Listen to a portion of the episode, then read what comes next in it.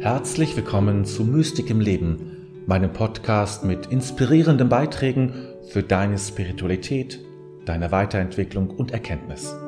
Mein Name ist David, dein Gastgeber. Gesundheit ist nicht nur jetzt ein Top-Thema, sondern zu allen Zeiten. Ich möchte dir in diesem Video und dem folgenden Video aufzeigen, wie du an deinen Selbstheilungskräften arbeiten kannst. Heute geht es darum, warum jede Krankheit nie nur physischer Natur ist und was das für uns bedeutet. Außerdem stelle ich dir schließlich zwei entscheidende Fragen, die darüber entscheiden, ob du gesund wirst oder nicht.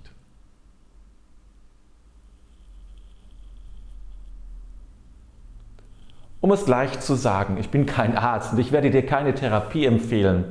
Alles, was ich hier sage und empfehle, das hat mit deinem Geist zu tun. Und ich lehne auch die Schulmedizin nicht ab. Ich sehe nur schlicht ihre Grenzen und dass sie eine Ergänzung braucht. Denn eins ist mir seit langer Zeit klar, wenn wir von Krankheit sprechen, dann sprechen wir nie nur über unseren Körper. Wir sprechen immer auch über unseren Geist und sogar über unsere Seele.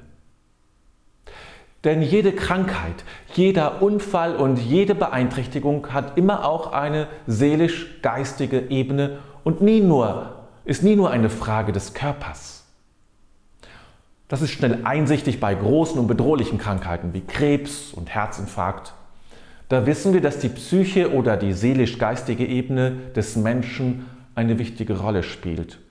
Und daher gibt es auch Psychoonkologen, die sich bei Krebspatienten darum kümmern.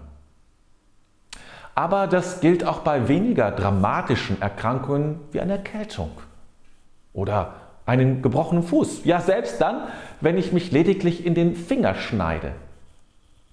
Immer ist der ganze Körper bezogen und beeinträchtigt. Daher muss immer auch der ganze Mensch einbezogen werden in den Heilungsprozess. In der Schulmedizin wird der Körper geheilt. Und das war es dann auch. Die Wunde ist verheilt und man wird entlassen. Vielleicht bekommt man noch, je nachdem, einen Psychologen für 20 Stunden verschrieben und dann sollte es auch wieder gehen. Aber das reicht nicht. Denn auch die reine Psyche allein füllt nicht alles aus. Und damit wir immer noch nicht damit wird immer noch nicht der ganze Mensch geheilt. Denn die Psychologie macht sich schon lange keine Gedanken mehr über das, was wir Seele oder Geist nennen. Im Kern ist die Psychologie seelenlos. Zum Glück gibt es viele Therapeuten, die es selber nicht sind und der Seele in der Therapie Raum schenken. Wenn wir von Selbstheilungskräften sprechen, dann sprechen wir also vor allem über unsere geistige Kapazität, über unsere Fähigkeit, uns selber zu unterstützen und an unserer Heilung mitzuarbeiten. Den Körper kannst du in die guten Hände deines Arztes geben. Aber alles andere und alle anderen Ebenen liegen in deiner Hand. da hilft kein Skalpell, kein Medikament und manchmal nicht einmal ein einfaches Gespräch. Mit anderen Worten, Heilung ist Bewusstseinsarbeit, ist Arbeit mit dem Geist. Und jetzt kommt eine wichtige Sache. Denn im Grunde weiß die Medizin das. Sie weiß, dass es ohne Bewusstseinsarbeit gar nicht geht. Denn auch Ärzte arbeiten damit, wenn auch meist völlig unbewusst. Denn die weißen Kittel, die langen Packungsbeilagen, die man nicht versteht, das Überreichen der Medizin in der Apotheke sind alles Elemente, die erst dafür sorgen, dass wir der Medizin vertrauen und dass sie wirkt.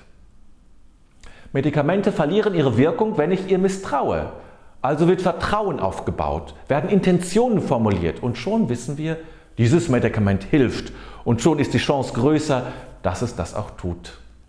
Merkst du, wie sehr die Medizin selber mit unserem Bewusstsein arbeitet? Im nächsten Video, da werde ich dir die Werkzeuge der Bewusstseinsarbeit zeigen und erklären, wie du damit arbeiten kannst. Übrigens, ich würde mich sehr freuen, wenn du meinen Kanal abonnierst und die Glocke aktivierst.